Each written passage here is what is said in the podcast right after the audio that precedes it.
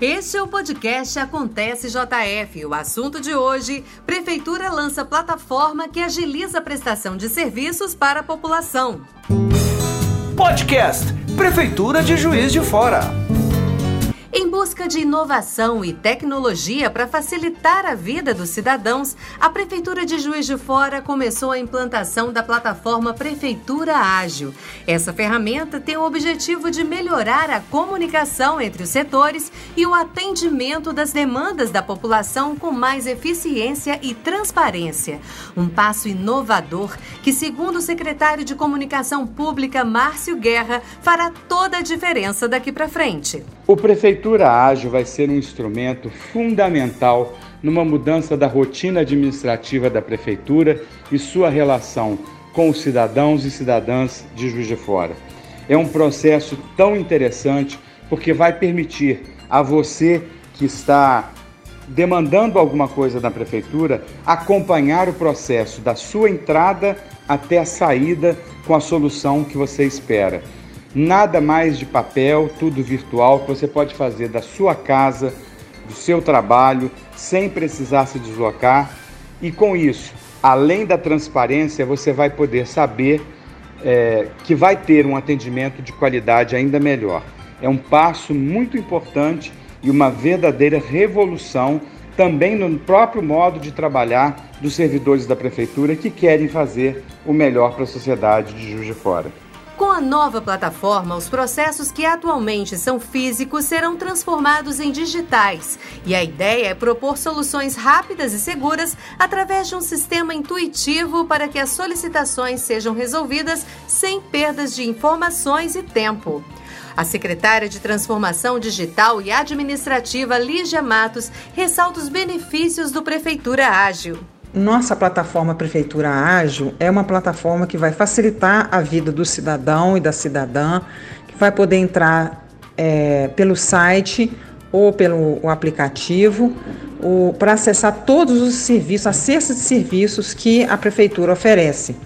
Né, é, em todas as declarações, em todas as demandas que o cidadão precisa.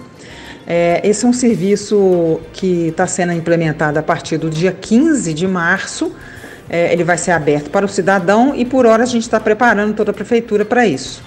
É, os funcionários, as pessoas que vão mexer com esse é, aplicativo e com esse sistema. Os benefícios são: a pessoa não vai precisar mais se deslocar para ir para a prefeitura, não vai precisar mais do atendimento quando ela acessar via site e via aplicativo. Ela não vai precisar mais do atendimento, né? É, e ela vai poder entrar diretamente no protocolo, com o protocolo dela. O sistema já vai gerar um protocolo para ela.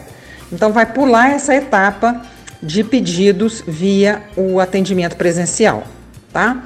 Isso vai facilitar, obviamente, todos os processos. A agilidade também e vai facilitar a visualização do acompanhamento desse processo, aonde que ele está.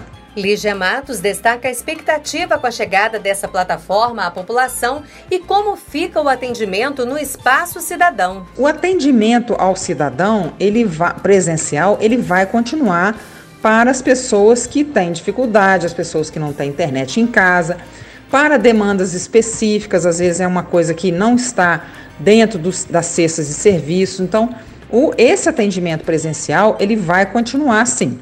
E nós estamos elaborando umas, a nova estratégia de atendimento ao cidadão em pontos diferenciados.